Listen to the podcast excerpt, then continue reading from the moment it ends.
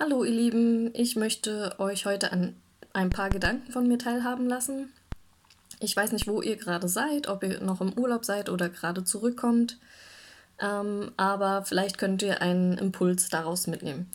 Ich habe schon mal erzählt, dass ich öfter Lieder habe, die ähm, so wie ein Ohrwurm eben sehr penetrant immer mal wieder auftauchen in meinem Kopf und in letzter Zeit war das ein Lied von Thea Eichholz ähm, das heißt Keine Macht der Welt und ihr könnt euch das gern mal irgendwo anschauen. Auf YouTube oder Spotify oder was ihr sonst so hört. Ähm, aber wie gesagt, Achtung, es könnte ein Ohrwurm werden. Ähm, ich möchte euch das Lied bzw. den Refrain und eine Strophe einmal vorlesen. Das heißt Keine Macht der Welt. Keine Macht der Welt, keine Kraft, die zählt, keine Macht der Welt trennt mich von deiner Liebe. Keine Macht der Welt, keine Kraft der Welt, keine Macht der Welt trennt mich von dir. Wenn die Liebe zu dir an ihre Grenzen stößt, schreib ich's in mein Herz. Deine Liebe ist größer. Ist mein Glaube ein Halm, den der Wind umbläst, schreib ich's in mein Herz. Deine Liebe ist stärker. Dieses Lied ist ungefähr jetzt 20 Jahre alt und in der Zeit, wo das Lied geschrieben wurde von Thea Eichholz, habe ich mich das erste Mal auch intensiver so mit Gott und Glaube auseinandergesetzt. Ich kannte das alles durch meine Eltern ähm, und Großeltern. Also mir war Kirche nie fremd und Gott auch nie fremd, aber ich habe mich in dem Alter dann das erste Mal gefragt, so mit 14, was hat das eigentlich mit mir zu tun? Also wie sieht denn so ein Leben mit Gott konkret aus? Was bedeutet das? Und ich hatte dann eine sehr intensive Begegnung mit Jesus und ähm, dann habe ich gesagt, ja, ich möchte dieses Leben mit Gott und mit diesem Jesus gehen, ohne dass ich jetzt genau wusste, worauf ich mich einlasse. Und wir hatten das ja auch in den letzten Wochen in den Predigten gesehen, dass äh, Jesus einfach sehr konkret Menschen in ihrem Alltag auch begegnet ähm, und manchmal Leute ruft aus ganz, in ganz verschiedenen Situationen. Und für mich war das eben so der Moment zu sagen, jawohl, ich ähm, folge diesem Jesus nach. Und wie das so oft am Anfang ist bei einer Beziehung, die frisch ist, alles ist irgendwie neu, alles ist aufregend und man hat ganz viele schöne Gefühle, man fühlt sich wie auf Wolken manchmal. Ähm, und man macht gemeinsame Erfahrungen, die diese Gefühle dann auch verstärken. Und so ging es mir auch in meiner Gottesbeziehung. Ich habe viel Zeit in der Gemeinde und mit Gott verbracht, nicht nur, aber schon auch viel. Und ich habe da natürlich auch tolle Erlebnisse und Erfahrungen gemacht. Aber in jeder Beziehung kommt irgendwann der Moment, wo entweder die Routine einsetzt oder es eben die ersten Krisen gibt. Und es das erste Mal passiert, dass man denkt, hm, passt das so?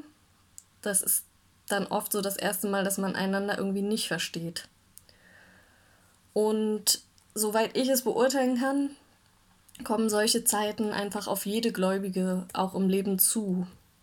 Und mit meiner bescheidenen Erfahrung würde ich sagen, ich habe auch gelernt, dass gerade diese Zeiten dazu führen, dass der Glaube sich verfestigt und dass man von diesem naiven Kinderglauben und alles ist schön und irgendwie rosarot zu einem wirklich festen Fundament kommt. Und das ähm, sehen wir natürlich dann oft im Rückblick, aber es hilft uns eigentlich nicht immer in dem Moment, wo wir erleben, dass Sachen zerbrechen, kaputt gehen, in dem Moment, wo wir erleben, dass man manches eben nicht mehr glauben kann, so wie man es früher gemacht hat. Und ich selbst habe auch Zeiten erlebt, in denen mein Glaube eben nur noch ein Halm war, an den ich mich auch geklammert habe und wo mir auch die Kraft gefehlt hat zum Beten, und es gab Situationen, wo ich gemerkt habe, meine Liebe zu Gott kommt wirklich an ihre Grenzen und irgendwie verstehe ich gerade nicht, was hier passiert.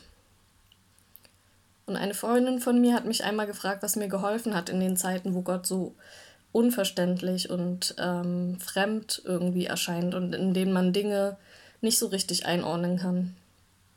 Und ich habe damals geantwortet, und das soll jetzt kein ähm, Allgemeinrezept sein, aber ich habe damals geantwortet, dass ich mich in solchen Zeiten an die Dinge klammer, die ich von Gott verstanden habe. Und wenn das auch nur eine kleine Sache ist oder eine große Sache ist, zum Beispiel, dass er mich zuerst geliebt hat und dass ich gar nichts dafür tun kann oder muss, um ihm nahe zu sein. Oder dass ich seine Tochter bin, dass er mir seinen Heiligen Geist als Tröster auch schenkt und als Erinnerer daran, was meine Identität eigentlich ausmacht. Und Paulus formuliert das in einem Brief an die Gemeinde in Rom so, ja, der Geist selbst bezeugt es uns in unserem Innersten, dass wir Gottes Kinder sind. Wenn wir aber Kinder sind, sind wir auch Erben, Erben Gottes und Miterben mit Christus. Dazu gehört allerdings, dass wir jetzt mit ihm leiden. Dann werden wir auch an seiner Herrlichkeit teilhaben. Und manchmal hilft mir das, mich zu erinnern und mich an das zu klammern, was ich noch von Gott weiß. Und manchmal hilft es mir zu wissen, dass diese Situation, in der ich gerade bin, nicht das Ende ist und nicht das ist, was äh, am Ende quasi den Glauben ausmacht.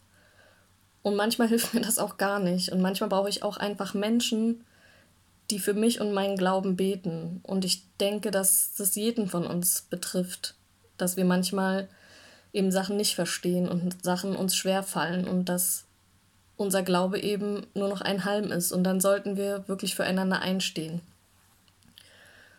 Und das nicht so abtun und auch nicht kleinreden.